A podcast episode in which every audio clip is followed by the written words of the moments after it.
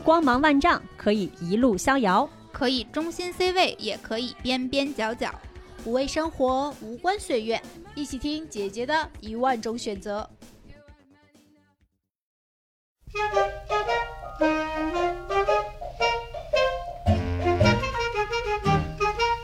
Ah, it's a marshmallow world in the winter when the snow comes to cover the ground. it's the time for play. It's a whipped cream day. I wait for it the whole year round. 大家好欢迎收听新一期的姐姐说。来鼓掌。这是我们的照例环节。啊啊我是只有在大姨妈的时候才特别特别想吃甜品的美丽。我是有一个开甜品店梦想的樱桃教主。我是希望从早上五点一直吃到凌晨四点，每个小时每一分钟都会有甜品的穆老师。那在节目之前呢，也欢迎大家在各大音频平台关注和订阅“姐姐说”，同时呢，也可以在公众号搜索“姐姐说 FM” 加入我们的听众群。Take a walk with your favorite girl. 刚才听完我们的介绍，大概就知道我们今天的话题是和甜品有关。今天来和我们一起聊甜品话题的呢，也是一个资深甜品制作者、热爱甜品的香雪姐姐，可以和大家打个招呼。大家好，我是香雪，就是大家有一般认识我的人都会叫我香雪姐，嗯，因为就是这个名字是来自于十几年前了。然后就是我现在是有一家甜品店在北京，然后有一家呢是在青岛，嗯，然后青岛叫浮生十味，北京这边叫质朴。之前有一次，这个经过穆老师的推荐，然后我们去香雪姐的店吃了一次甜品，就不想再不想走了。然后刚才又听了他说了店里很多这种非常奇妙的故事，让我们对这这对这家店更好奇了。全体圈粉，嗯，那除此之外呢，更重要的是，香雪姐姐除了做甜品之外，还做咖啡、做茶、做酒，过上了我们十分羡慕的生活。所以就是想啊、邀请香雪姐姐来和我们聊聊，就是他到底是怎样过上了我们理想的 生活？对对是的，你知道我们在群里讨论我们这期选题的时候，樱桃教主就直接举手，嗷嗷举手说 他要来，我要，我一个情感教主，有一个甜品梦想。说出来还非常有搞笑，但刚才那样的生活真的是我梦里的生活。啊、那见到香雪姐姐，你有是不是要请教一番？对，确实还蛮好奇的，比如说。刚才的那个店的名字为什么会取“质朴”这个名字？有什么缘由吗？嗯，对这个名字确实很多人会问我为什么取这么一个貌似不像甜品店的，也不像咖啡店的一个名字。像茶，对，有的人就会嗯说像茶馆，因为我们现在的店重新装修之后，就是没有更加没有牌子，也没有名字，只在玻璃上写俩字儿。对 对，他这家店没有门头，对，非常难找。对，台湾有首歌叫《东校中路走九遍》，我第一次去姐姐的店就是阜成门外走八遍，找不着店，你知道找不着，吗？你知道吗？那你们当时是怎么发现的？是在大众点评上？哦，不是，我是。那个美丽是被我给推荐的，是嗯被我给强烈圈粉、列强推荐的。嗯，然后我是因为那个地方我比较常熟待，对哦我大概一天二十四小时。十五个小时都在那个位置上活动，就是街边街角的每一个小角落，你都会发现。特别是我有一个喜欢拍照的人，他家那个木板被我拍了得有二三十遍以后，我才决定进去一下，然后发现它是一个甜品店。然后就入那之坑了。前你认为它是一个什么店我没有想过它是一个店，啊？不好意思，每天有个人把那个板子放在那里，就为了让你拍两张照。我真的得看了快两个月，然后拍了得有二三十张的那照这个人应该片以后才进去了。你知道吗这个人应该喜欢穆老师，就是为什么不挂牌子这件事儿，大家肯都特别不理解。咱们先从名字开始说吧，就是其实我当时想要开一家甜品店，开这个店的时候，就是也是比较随意吧 那种感觉。然后，但是我想他要有个名字呀，我总得给他取一个名字嘛，哪个字儿我比较喜欢，它又能搭到这个理念上来，我就觉得那个璞璞玉的璞，嗯，就是返璞归真的璞。然后致是极致和精致的意思，嗯，就是我觉得做很多事儿呢，你需要投入非常大的精力去把它做到极致，你才能够得到你想要的表达的那些东西，或者是它内在的那个本质的东西嘛。嗯所以其实它这个质也是一个，就是一个态度。然后那个朴呢，是我想要抓到那个本质的东西。嗯，但是我当时就觉得这个名字并不像个甜品店，也并不像个咖啡店。我就在想，也许我可以想到一个更合适的，然后就没有特别着急去把它定下来，包括注册啥都没有去弄。然后他刚才穆老师说的那个一个木头牌子，我就觉得，哎，那个就是我想要的那个感觉嘛，然后就先挂在那儿吧。然后等我等我找到好的一个设计之后，我再做一个大的馒头，我再去放上去。然后那个牌子整整放了五年，对，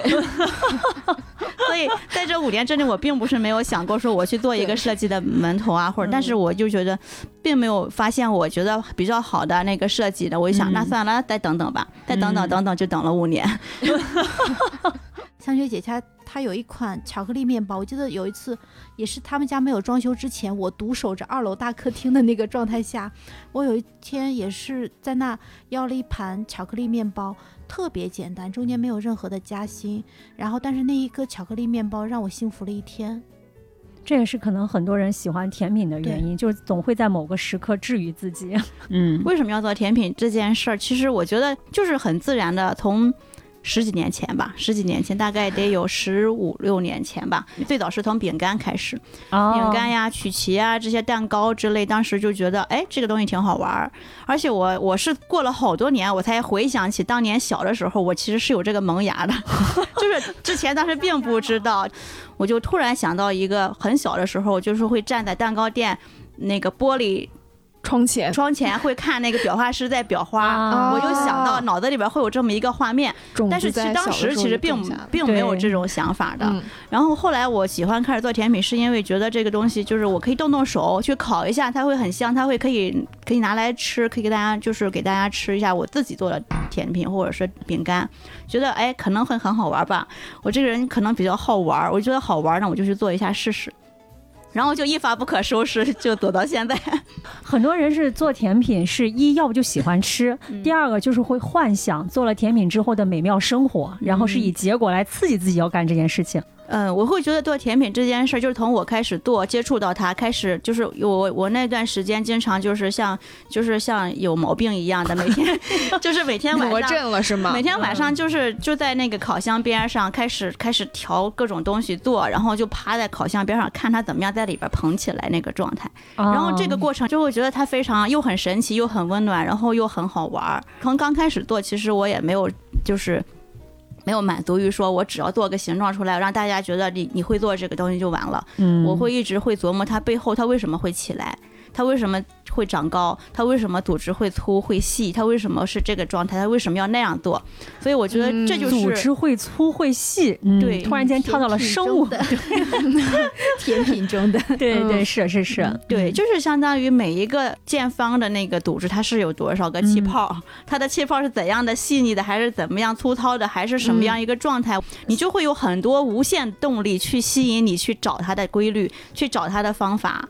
所以那段时间真的就像魔怔一样，每天晚上十一二点了，大家都睡了，我还没睡；到一两点大家睡了，我还没睡，就是一直是也。不会累是吗？对，那个时候就是你根本就不是觉得是累或那你那个时候还上班吗？上班的时候，就是下了班回家之后，所有的事儿都干完了，我就开始去自己，这就是我自己的生活，我自己的这个小世界，或者说这段时间是属于我的，我就会很开心去做这些东西。哦，所以你是可以从这个里面得到很多快乐的。对这个过程会一直到现在，我也是这样。嗯我在做甜品的时候，我依然觉得我可以把所有的世界上其他东西都跟我没有关系，我就在这里面。嗯，嗯所以其实做甜品和做面包的过程中，你是你在跟他交流的过程，他会告诉你我什么时间是最好的状态，你要让嗯我立刻去做下一步。嗯如果他的状态不够好，那你去做了，那他就不是最好的呈现的最后的组织和口感给你。嗯，因为因为我以前就上大学的时候，我每次在家做完以后总是会做糊，然后那些糊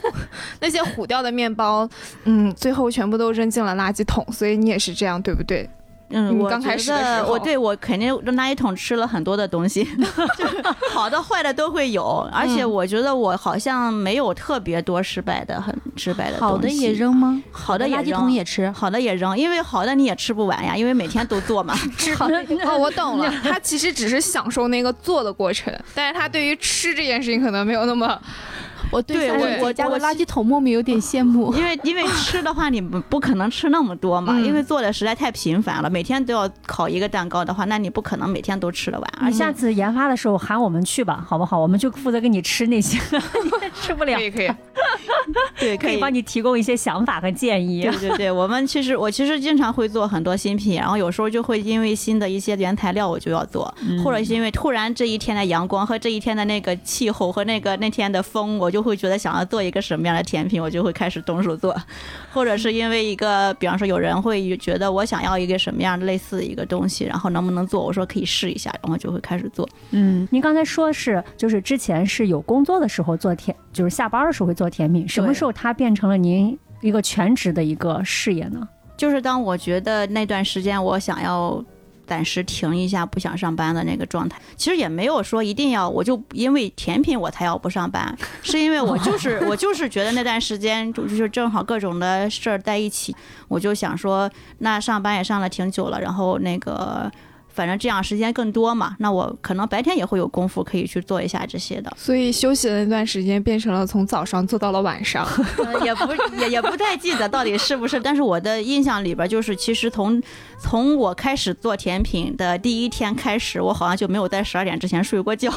做进去之后，你就会发现，其实你想做的东西越来越多，然后你想要去搞明白的事儿越来越多。嗯比如呢？能给我们举个例子吗？嗯因为甜品里边种类其实很多，嗯，包括你光做一个戚风蛋糕，你可能要做好多天，你去找它的最合适的配方和温度，然后这一个蛋糕我可以做好多种口味出来，嗯。每一种材料进去它是什么样状态又会不一样嘛，你就会觉得这个路越越走越深，越走越广，大家都会说这是个坑，我觉得这都不是一个小坑，是个大坑。但是，对对，我我之前做甜品的时候，就是家里会买很多很多东西，啊，对。对对非常，然后原材料，然后烤箱，然后具对模具，然后各种都会买。然后买回来之后，其实这个事情也没有坚持很久，对因为来北京以后，对，因为来北京以后就越来越忙，越来越忙，越来越忙，然后就越来越没有时间去做这些事情了，而且我买很多东西其实很劝退人呢，就是你以为买这些，然后发现不行，还不够。对，但是那个时候也也许有一些人会变得就是越来越买的更多，啊，因为你有了这个，你就会想要那个，然后有了那个，你想要那个。当时有一段时间，我们都会，我因为我最早开始从，呃，应该算是最早一批从国外找一些原材料和模具和工具的人吧，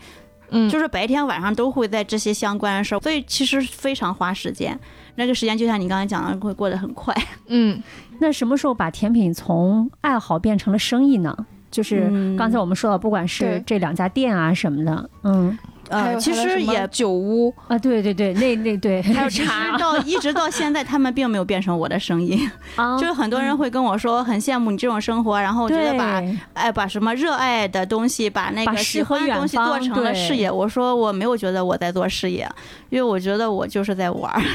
就是一直到现在我没有把他们变成我的一个生意也好，或者是我的一个工作也好，我没有这么觉得。而且我觉得我随时可以放下这些东西去做其他更好玩的东西。那为什么要开店呢？开店只是当时最初最简单的想法是什么？就是我觉得我在这个店里呢，我可以跟更多喜欢烘焙的人交流和玩儿。因为当时那段时间确实是那个年代，那个时候嘛，就是比较受限制，你也拿不到太好的材料。可是我就嗯属于。不太安于现状这种，我觉得现在这材料我不太满意，但我又想办法去怎么样能拿到更多更满意的材料嘛。嗯所以这个过程其实认识了很多朋友，嗯然后包括大家会对我的推荐和分享会非常的信任。嗯，那就让我就更加要有这种就是认知，就是我一定要对得起大家这种信任，我要去找到更好的东西。嗯所有的原材料，就是我不是后来有一个店嘛，那个店其实嗯就是为了跟大家分东西的，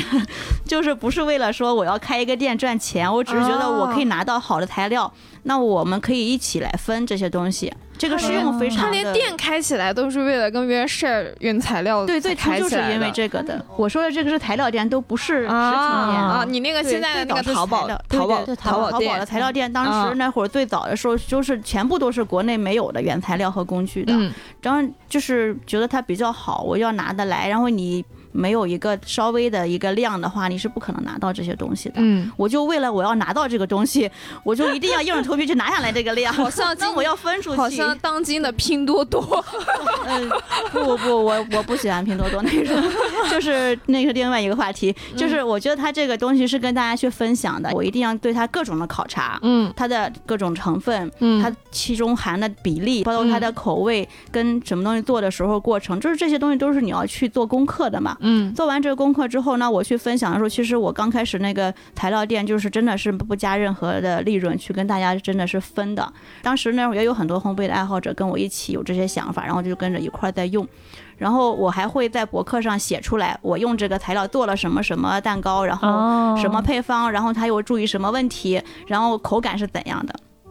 这就是开始的时候是这样的。嗯然后再后来，因为我觉得如在以至于后来就很多人会过来问我问题，说这个蛋糕我为什么老做不好？你看你给我看一下怎么回事儿。然后我就会跟大家讨论这些问题。后来有人就跟我讲说，你可以开那个，你可以自己去接订单给大家做生日蛋糕什么的。我说我不行，我觉得如果要做这件事儿呢，我一定要有一个正规的店铺，然后有这种认证的各种东西，然后能够符合要求的才可以做这件事儿。我从一开始就这样想的，所以这就嗯导致你需要一个。正规的对外的门店门店这样一件事儿去做嘛，甚至我当时刚开世福城门内那个店质朴那个店的时候，我有一大块儿地方是有一个烘焙小超市的，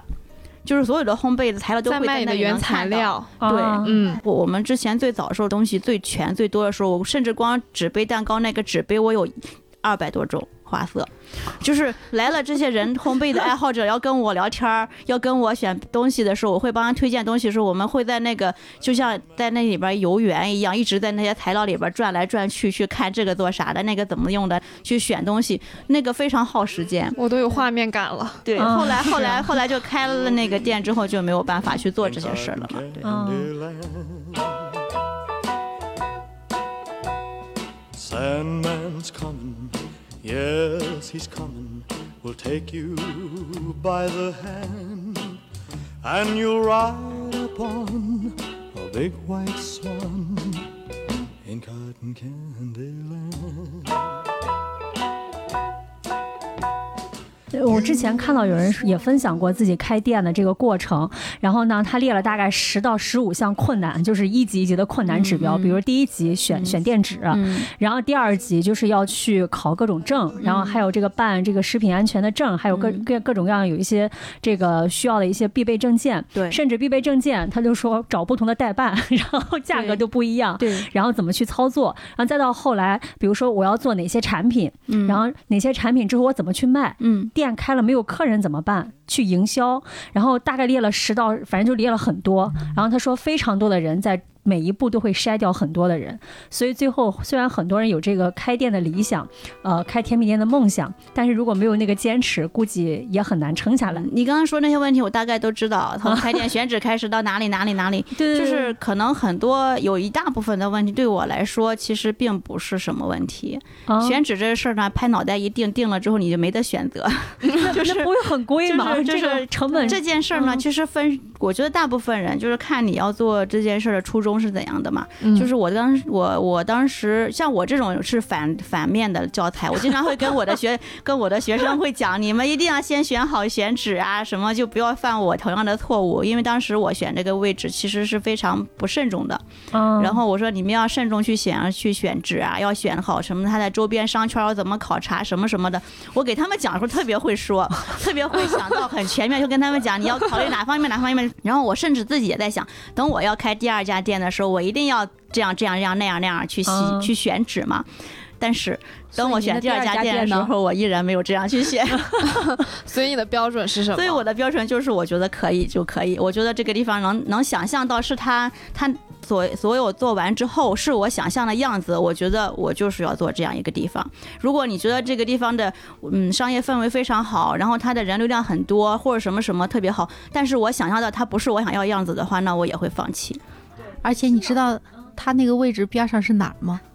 广济寺和白塔，哦，对白塔那边是广济寺，就是一侧是广济寺，然后广济寺是就是佛教协会的会址，然后相当于它跟广济寺之间距离大概有五十米嘛，没有到五十、就离得很近，能看到那个广济寺的那个屋顶。对，然后你嗯就是可以听到暮鼓晨钟的那种状态。啊，天哪，就很有意境的感觉。青岛的就更不用说了，无敌海景，在嗯海边儿、对是对，就是所以你你听下来就是不差钱儿的选址。非常富豪的选址。其实是是，其实就是真的，要是说你要想想选一个店铺，其实是要看钱的，因为东边的对您说了一句实话东。边的店铺一定是更贵的，或者是商业氛围更好，这样一定是更贵的。嗯，大家都跟我讲，那地方不行，那地方这条街全是广告招牌街，没有人会在这儿吃甜品、喝咖啡的。按照我自己当时非常不专业的眼光去看呢，就是交通很方便，因为地铁就在边上嘛。然后第二就是它在市区内嘛，然后没有很远。第三呢，就是它很安静，就是既很方便又很安静，因为后面就是老胡同的那个保护区嘛，几乎没有什么人，就是大家会，就是你站在露台上，那个时候别人上不了我的露台，只有我能上去。就是我站在露台上就觉得，哎，有鸽子在那盘旋飞，有鸽哨，然后又能看到白塔的那个白塔的尖，然后又能看到后面一片灰色的屋顶，就很北京的感觉。它听起来是一个很理想的状态。那嗯回到很现实的问题，那你怎么赚钱，怎么盈利呢？你这些钱包括呃之前那个那个，就我刚才讲那十几个坑里面，最后那个坑，也就是那个人倒的那个坑，就是因为不赚钱。嗯啊，它的成本，因为刚才听您讲，用很嗯好的国外的材料，嗯，然后还有一些我们就不谈房租、人工，而且您这又不计成本的位置，对吧？其实我觉得耗费你的成本其实还挺高的。很多顾客都跟我讲说，你们千万不要关门，你能赚钱吗？你能回本吗？然后别到时候我们过两天想来就关了这。是我们那时候所有人的很多人都会这样跟我讲，然后甚至很多顾客就是特别热心的跟我讲，哎，我告诉你，你要应该这样去做宣传，你要这样去做宣传，跟我讲很多，就是特别。甚至比我还着急的去跟我讲怎么做宣传，我就听着，我说对对对，是是是是这样，然后也没有做，就是但是这是确实很现实的劝。退大多数对人的一个非常重要的一个原因，对，就是嗯没有没有钱也没有，其实其实我是这么想的，我觉得现在就是到现在，包括从刚开始做到现在，我依然觉得甜品和咖啡是一个在上升的发展的状态，就是嗯大家不要觉得我们这个店没有就是。或者是没赚钱或者赔钱吧，大家不要觉得我这样做店你就一定要这样做，就是你一定会做的不赚钱。我们我的好多甜品课的学生，我的很多学生在各地开店都做得非常好，赚的都比你赚的多。对，人流量都比我这边多，然后甚至 甚至来真好，青出于蓝而胜于蓝。真的，我现在我们全国各 地方，止教蛋糕教的好，教甜品教的好，教生意教的也很好，只有在他自己的这个生意上面是比较呃，其实其实是这样的，因为其实确实是我们刚开始的时候，包括选址啊，包括我的在，我之前一直会有一个一个非常抗拒去做的这件事儿，就是我觉得我是一个手艺人，我一定要做产品，对，是我最重要的事儿。嗯，那我当我的时间非常有限时，我肯定会优先第一选择去做产品，嗯我去带人，因为我还要教人嘛，因为我不只是一个开店的老板是什，么互联网公司的吗？没有，不 是为什么这么问？因为这现在的这些互联网大厂，其实本着核心的一个价值观，可能说不是是产品。啊产品。哦大家我如果是做互联网的话，我觉得我可能店就会做得更好，因为我觉得大家做宣传 互联网人对对对做都特别擅长做这种宣传和营销为互联网。人在这个流量这一块可能会跑得更好一点。嗯，我现在一直在克服自己的一些。欠缺的一些东西，短板的东西，就是我想要把这个店做好的目的是什么？就是我想要大家知道，其实真正去做这样一个呃方向的事儿，它是可以做成的。嗯我希望给我们的一些学生也好，或者是我们的一些后面的小朋友，他们给他们一些更好的引导和这种，呃，就是一个一个方向嘛。觉得哦，你看他也我们也可以做得很好，那我们有信心可以这样去做事儿。那我觉得其实我为什么说这是做事儿呢？就是我希望他有一些我想要做的一些事儿，就是它会有意义的一些点在哪里，就是在于。我其实包括质朴这个名字，包括我们做甜品的一些原则，这些原则可能就是外行都不太会理解的。就是嗯我坚持所有的东西，我一定要自己亲自做，我不用任何市售的东西，包括咖啡用的糖浆啊、各种酱、巧克力酱啊、什么焦糖酱，我全部自己煮。就是我不用任何有添加剂的成品的东西。然后第二呢，我的所有产品的淋面也好，什么也好，我不用任何色素去做。就是大家会一个配方，我就可以做五种、六种、十种颜色出来，大家就觉得这是不同的十个东西，嗯。但对我来说它是一个东西，而且是一个我不喜欢的一个东西，所以我要做十种不一样的颜色，我一定会找十个不一样的食材的颜色去让它出来，而且哦它一定要是水果的味道啊或。什么的这种对是吗？对它是天然的，对对，所以我想要说的这个，嗯，我想我做这件事儿的，我的想法就是，我不是说我一定要去多较真儿、多事儿的那种感觉，必须要为了什么而什么，就是我想要表达的是什么，就是它应该是什么，它就是什么。就是它它是一个百香果的东西，那它就应该是百香果的味道和它那个颜色，它不是那种虚假的，假的那个黄色和真的百香果颜色是不一样的。然后真正的那个红色的用覆盆子的颜色，它跟色素的红也是不一样的，嗯甚至白色也是不一样的。所以这就是我想说的，我希望让大家。不要光看表面非常光鲜亮丽、非常好看，那它就是好的；或者说它非常贵，它就是好的。我想要改变是大家这种认知和这种选择东西的一种思路。刚才您说到有一个蛋糕叫啊花间瓷，花间词那个是这样的，它其实是一个呃干邑白兰地的一个酒，人头马的干邑白兰地那个酒，然后我们用到了一个黑醋栗那个果泥，也是不太常见的一个味道，嗯它会比较糯糯，比较比较那个。质感稍微厚重一点的，嗯所以我觉得它跟酒搭在一起呢，就是会有一个变化，就是又有酒香，然后又有一个水果，另外一个你可能不是很熟知的出来的一种味道，然后那个颜色是那种紫红色的，跟酒啊，跟它这种黑醋栗的这种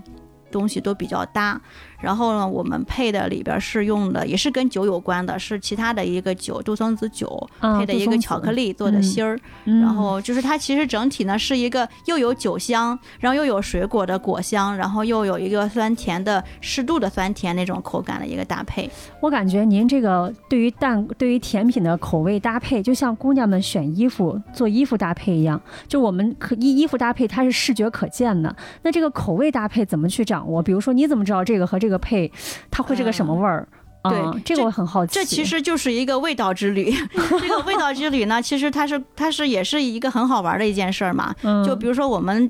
中国人的嘴巴接触到的很多的味觉，它是在中国的这种状态的。嗯比如说，大家有的人就喜我的家乡喜欢吃海鲜，我的家乡喜欢吃辣，我的家乡喜欢吃什么，它都会不一样的。带着标签。对，但是 其实我是觉得，那你喜美食无国界嘛，你是嗯各国的美食，各个民族的美食，你可能都会找它的一个很很喜欢的一个点。所以我其实是一个不是从小是特别挑食，但是后来发现特别不挑食的一个人，就是我可以接受任何的味道，我都会想要去尝试。甚至我我我之前经常就是疫情来之前哈，或者是说我之前比较自由的时候，我经常会去各个世界各地去跑去玩儿，去吃各种不同的美食、不同的甜品，然后去找不同的吃的。有一次我跟朋友两个人就半夜在巴黎的马路上。逛逛着，准备要回去睡觉了。嗯突然有一家店吸引了我们目光，就是那个非常小的一家店，然后是生蚝的一家店。然后我们就说，我们俩就是说互相对视一眼，说我们半夜了吃生蚝合适吗？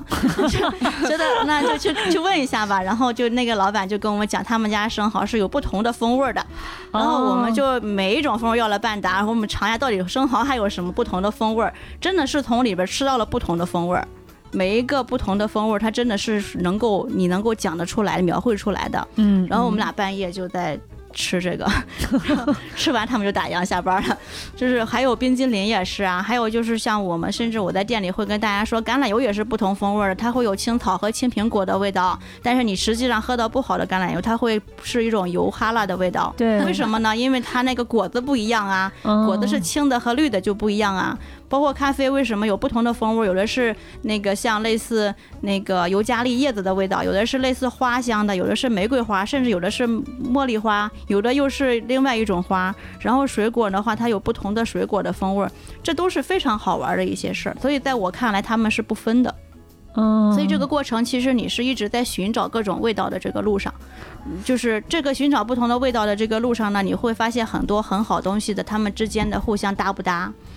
对吧？所以这种情况下的话，那你在做东西，你就会有很多的灵感。所以我要说，如果想开甜品店的话，那你就多去吃，多去尝，不要抗拒。大家就爱听这个不要。抗拒很多一些，我觉得我好像不喜欢，哎呀，我这个味儿我不想要。不不不不不，我跟你讲，最大的门槛在于多吃多尝会胖，这是很多。那就多运动啊。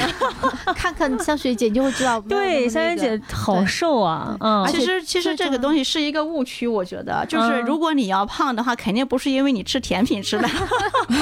是你吃太多导致的。甚至吃的不不科学，或者是说运动太少造成的。嗯你要像我这一天走了一两万步，你试试。如果你快乐的时候，连脂肪都会快乐的燃烧。Heading down south to the land of the pines. I'm thumbing my way into North Carolina. Staring up the road and pray to God I see headlights. Made it down the coast in 17 hours. Picking me a bouquet of dogwood flowers. And I'm hoping for Raleigh. I can see my baby tonight. Oh, so rock me, mama, 我感觉从要做这件事儿，然后到这个到现在一直还在做着，听起来的确是我们觉得非常理想的状态。但是我感觉背后应该不会都是这么。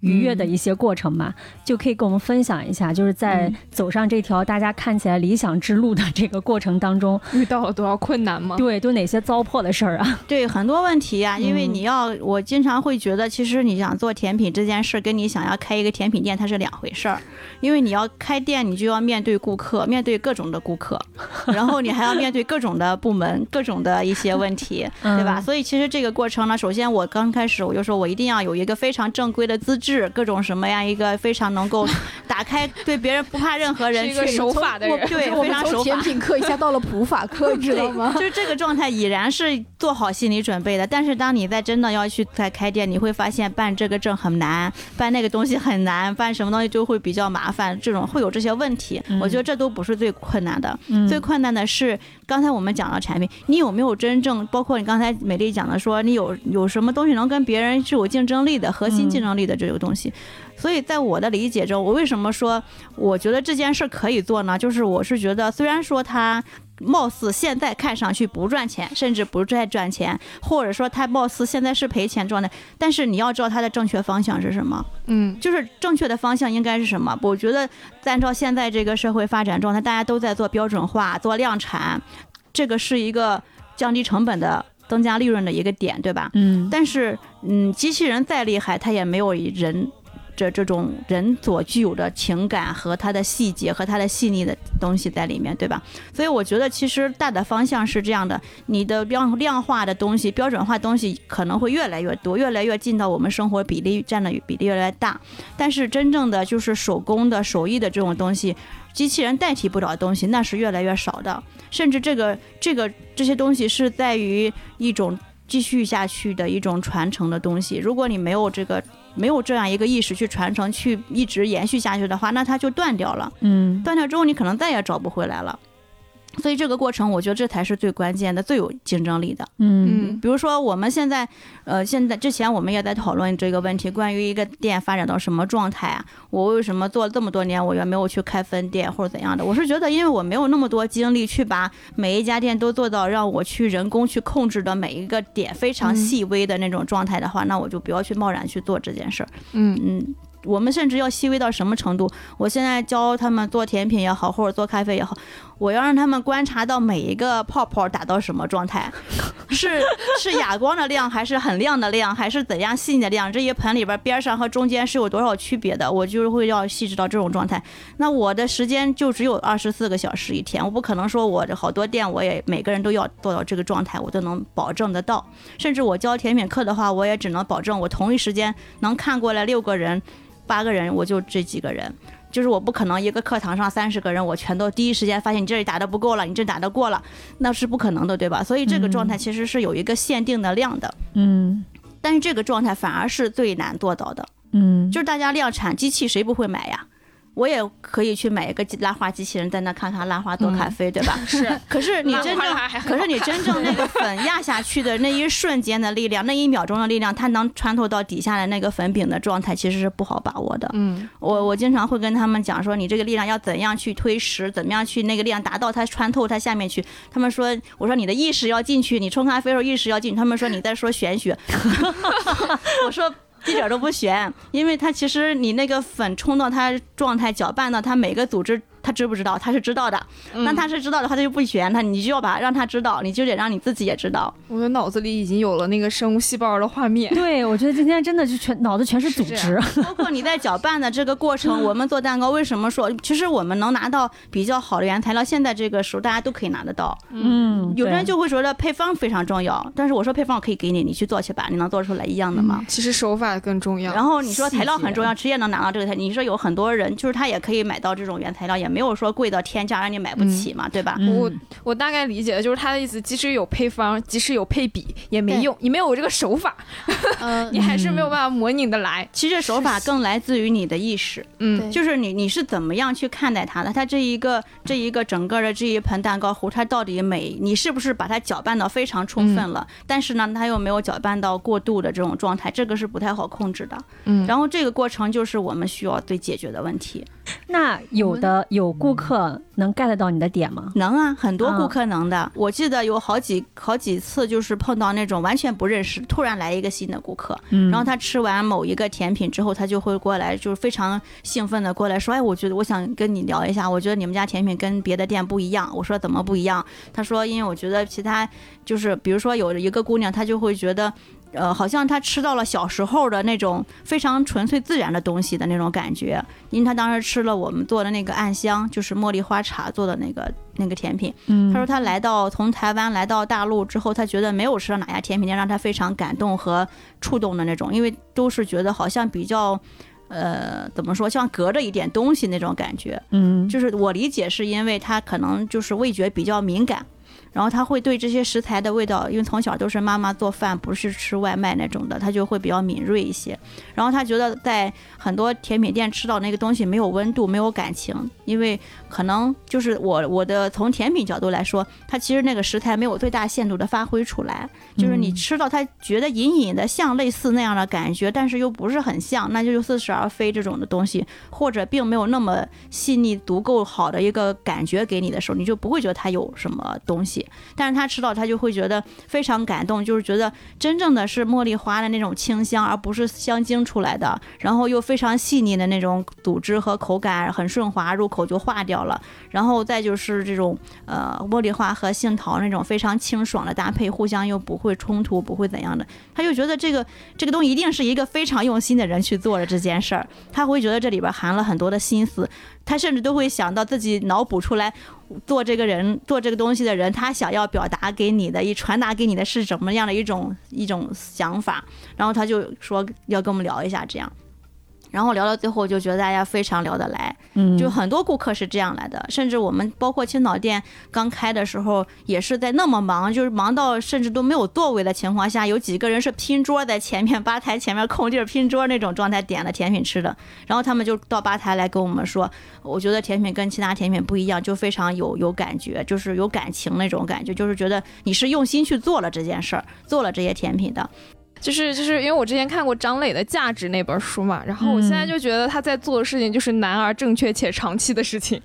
就总结下来其实就是这样一句话。嗯对，可能在短期内它没有办法产生非常大的价值，但是它可能在非常非常很长期的过程当中，它就对于他而言带来了。我觉得我可能和香月姐的很多其他的小粉丝是一样的，就是你得有有前进啊，你得支撑下去啊。我们是希望还是就为什么会比较关心这个件事儿事情，就是因为他做好了这个产品，那么慢慢的、慢慢的、慢慢的，其实就足以得到最终的那个结果。我们我们最开始的状态都跟美丽现在刚才说那个一样，就是我们最怕的是香雪姐的运营撑不下去，你知道吗？嗯就是你看着那个就是人流量没有那么大的一个。店的时候，你就知道它很好吃，但你也知道它从来不在大众点评上做广告，然后现在有了吗？也没有，就是他不会去找任何的推荐位，但你的你都跟着他心急，你知道吗？就你你也不能一直往里搭积蓄啊。对，然后你会跟你的无数小伙伴推荐，但是嗯你就知道说，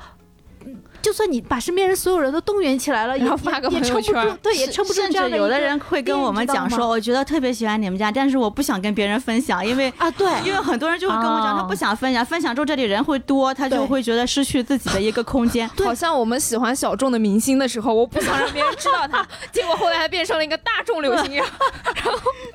他就不是我的哥哥了不是。我的哥哥了。食物比男生还要私密，你知道吗？就是食物给你的触感比男生还要更亲近。你是真的不想和人分享，有很多时候，但是你又怕这个食物会消失，你知道吗？那种感觉就非常之矛盾。嗯，对，所以就这这个问题怎么解决呢？小学姐，就是我觉得其实是其实吧，就是这件事儿呢，就是我们刚才还是在说这个问题。你知道你你说这个是不是什么价值也好，或者它到底赚不赚钱也好，首先你你到底多少算多，多少算少呢？至少让这个店接着运营下去吧。就是您您别饿着。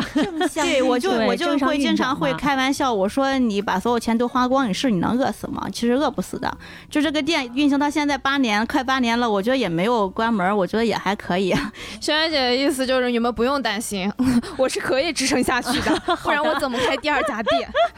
我经常会跟那些学生讲，你不要跟在别人身后走，你你在那个，比方说二三线城市、三四线城市，你去做第一家，你去带别人走，那你会嗯死掉吗？你肯定不会死掉的。然后我觉得大家其实追网红也好，追别人做的最新款、最爆款也好，那只是你在跟别人模仿。嗯最最大的一个有竞争力的东西是什么？核心是什么？是别人模仿你，你不会被别人，就是你你你被别人模仿，但是你不会被别人取代。所以你要有自己的东西。在这个方向下面呢，就是你其实你不要觉得它不赚钱，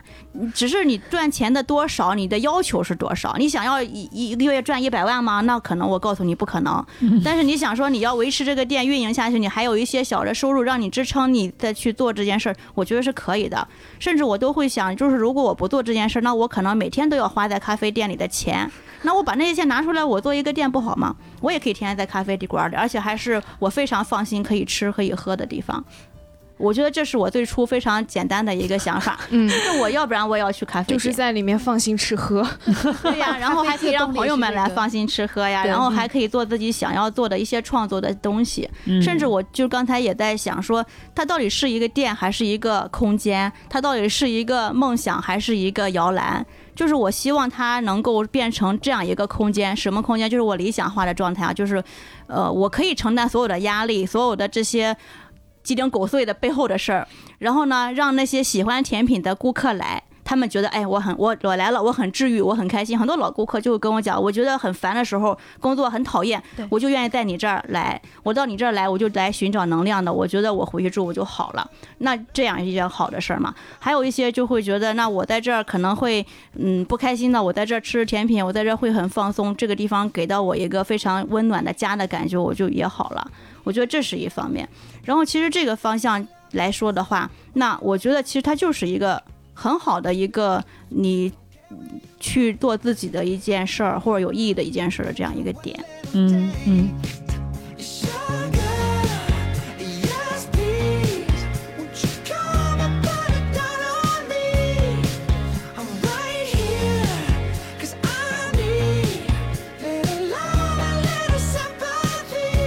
刚才跟香学姐聊了很多关于甜品的事情，但是呢，这个现在已经只是香学姐其中一个业务了。为什么这么说？也是我们这个在节目开头的时候讲，说香学姐现在已经过上了很多人理想的生活，因为除了这个甜品之外，现在据我了解有咖啡，对吧？有酒，有茶其实茶和咖啡，它最终它都是什么？它一定是味味道。啊。对，所以最吸引我的是这些不同的风味儿和味道。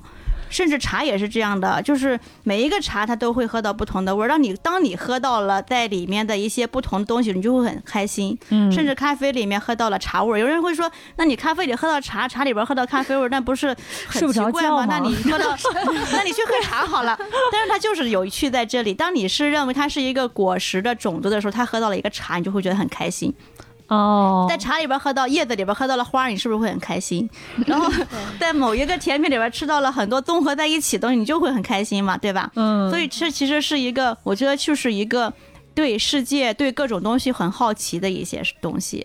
嗯，哎，小月姐，我跟你说一个特别有意思的，我遇到过两款特别有意思的葡萄酒，因为我不太能喝酒，但是我喝过两款，一款是让我喝出了那个葡萄它应该有过冰冻，然后有过就是那种。呃，很冷的那种感觉，它的酒香最后给我就是那种极度的清冽。后来我再试过，说呃同一个品种啊，但不同产区啊什么的这样的，就再也没有过那个感觉。还有一款是，呃，他们就是后来我们有一次朋友聚会时候喝到的，是一款算了不说哪个地方了，就是我喝出了一一种轮胎的感觉。那那你喝酒还会有泥煤的味道呢？对，然后那个是让我觉得特别可怕的一款酒。他我跟他们说，他们都不相信，说你怎么会喝出轮胎的感觉？我说就是有那种类似于香蕉的那种味道。你说明确的说我没有吃过香蕉是，但是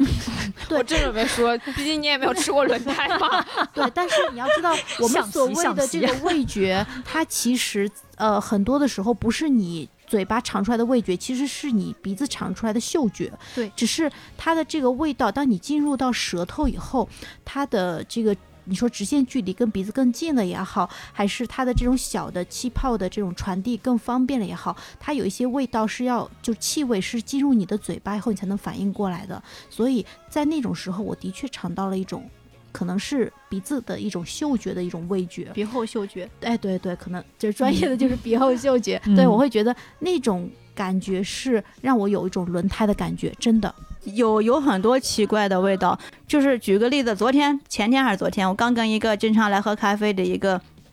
一个化学老师来聊天儿。化学老师，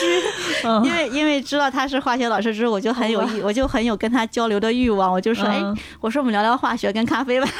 然后他就说，哎，你不要去想的那个非常局限，去想它一定是化学的东西做成的。我们俩聊的非常投机的一点就是说，它一定来自于综合的一些因素，而不在于它某一个点。说到那个味道，我们那天在喝一个咖啡，就是我自己烘的一个。龟下的豆子，我就跟他讲，我说我说这个豆子呢，我觉得很有意思，它非常有层次感，非常婉转，会有不同的变化。然后他就说啊，我就因为正好我们聊聊聊，我就给他冲了喝。然后他说，哎，这个挺有意思，有一个醋的感觉。我就突然理解了，我说我知道了，我说就是他会给你那种刺激性的山西老陈醋的那种香的感觉，对吧？他说对对对，就是那种感觉，就是它会有一种鼻后嗅觉的那种香味儿出来，那个香是类似一种醋的那种香，而不是酸。它是香的那一种，然后我们会在我说你我又又那个就会说，它这一口咖啡喝进去之后，你闭上，你咽下去之后，